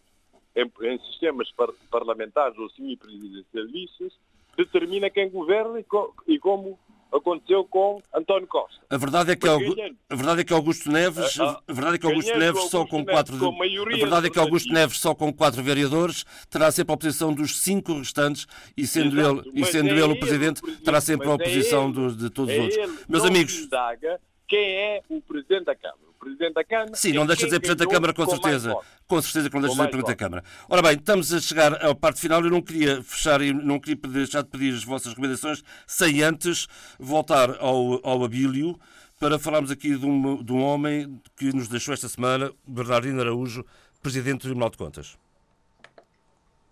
Hum, primeiro que tudo, e o principal, deixar condolências eh, à família eh, e depois também eh, manifestar uma ideia que é a ideia custa sempre muito ver partir quadros talentosos. Eu tive rifrafes com Brandino Araújo, pessoa que eu aprendi a considerar muito nos cargos que foi ocupando, cargos públicos que foi ocupando no país, e, e que eh, fazia sempre questão de ler com muita atenção, sobretudo os documentos produzidos por ele. Muitos deles impecáveis, eh, tanto tecnicamente como na redação, se quisermos, eh, o que dava nota da qualidade daquilo que ele poderia vir a dar ainda mais eh, eh, ao país. Portanto, eh, deixar aqui essa nota de tristeza para um país que tem tão poucos quadros e tão poucos quadros com qualidade.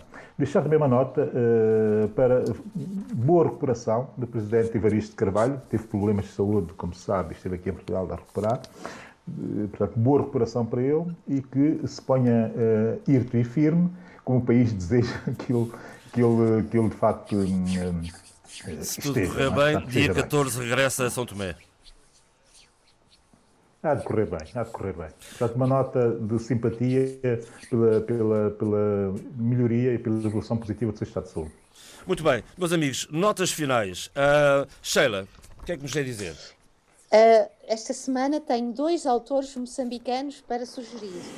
Uh, o primeiro ainda pouco conhecido, mas espero que venha a ser uh, partilhado e lido, uh, que, e ganhou o prémio Branquinho da Fonseca, Expresso, Expresso Gulbenkian em 2019, com o livro O Gato que Chora como Pessoa. Estou a falar de Jeremi, Jeremias Mendonço. E também de Miyakoto, o último livro, que já comprei, e estou, como estou a, a ler, o mapeador de ausências. Uh, Miyakoto, que irá dar uma, uma espécie, vai, irá fazer um lançamento virtual online na próxima terça-feira, uh, às 18h30, pela centésima página da, da Livraria de Braga. Portanto, uh, estarei presente uh, em termos digitais. Matar saudades, e, senhor. certamente. Se, se me permite, Uh, peço imensa desculpa se em algum momento me atropelei a explicar as coisas, porque realmente uh, isto, hoje... isto, é um ato, mas deixe-me dizer, isto é um ato para os nossos ouvintes, isto é um ato de coragem, de resiliência e de uma vontade enorme de partilhar os nossos pensamentos. Por isso é que o debate africano ainda continua. É, para nós também aqui não é nada fácil, pode, pode acreditar. Um, eh, Eduardo, um, força, um, a sua sugestão de hoje. Olha, não, a sugestão, mas eu gostaria também de dizer o seguinte: Faz eu não abordei uma questão que está, está a agitar as águas da Guiné-Bissau, que é a questão do, do assalto a, às florestas guineenses, não é? É, o negócio a da Madeira. dos negócios da Madeira. Fica mas fica para a semana. semana. Fica prometido. Eu também eh, fica quero abordar esse assunto, Sim. sem dúvida. Exatamente. Ora, quanto a, a, a leituras, eu, uma leitura histórica para conhecermos melhor as relações entre, entre a monarquia portuguesa e os reis, uh, chamados reis indígenas da ilha de Bissau. Esvia a Guiné em 1694, de, de Avelino Teixeira da Mota, uma edição da Alfa, Biblioteca da Expansão Portuguesa. É uma leitura muito interessante para ver as relações entre a monarquia portuguesa e os reis de, de, de, da ilha de Bissau. As viagens, é essa a minha recomendação. As viagens do Bispo Frei do Vitoriano bispo, Portuense à Guiné. Eu estou a retirar o nome porque houve ali uma falha na sua comunicação e eu não tinha certeza que, que tenha ficado claro. Muito bem, Eduardo. Bem. Zé Luís, o okay. que é que temos, eh, que é que temos da sua parte, se é que temos alguma coisa? Eu não, não, não, não tenho nenhuma Muito recomendação. Bem estou ocupado com outras coisas que nós. Oh, meu caro amigo, peço desculpa de estar a incomodar. Peço desculpa de estar a incomodar. Abílio, faça favor. Oh, João, diga, diga, diga. Dizer, Olha, é dizer. Breve, Abílio, só um minuto. Diga, diga. É, diga. é muito okay. breve, não querendo ser. Uh, perder muito tempo. É só para agradecer ao Abílio a escolha da música, porque adoro David Bowie e adoro a música que ele escolheu. Que é a gente queria deixar uma surpresa para o fim. Eu não vou dizer mais nada. Estragou a surpresa. Força, Abílio. não resistiu, Mas a surpresa vai ser depois do que vamos ouvir. Uh, Abílio, faz favor.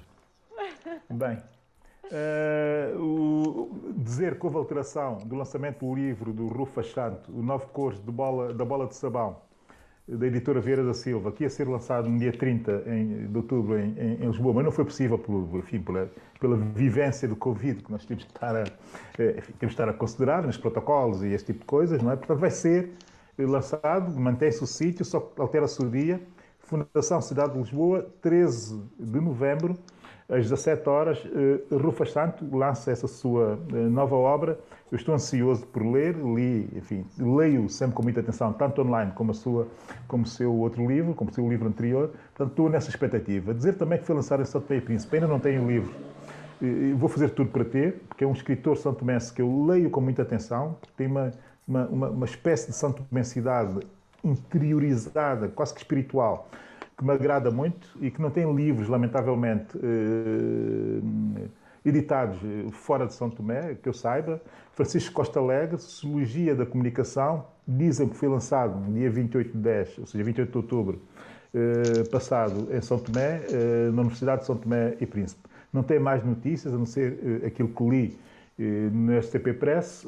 Vou ficar, já pedi que me enviem o livro, vou ficar ansioso por uma vez mais para encontrar-me com a literatura, neste caso do ensaio, ensaística, eh, do Francisco Costa Alé, que é um grande intelectual são tomense e eu acho que está bastante subvalorizado. E a sua escolha, eh, Abílio?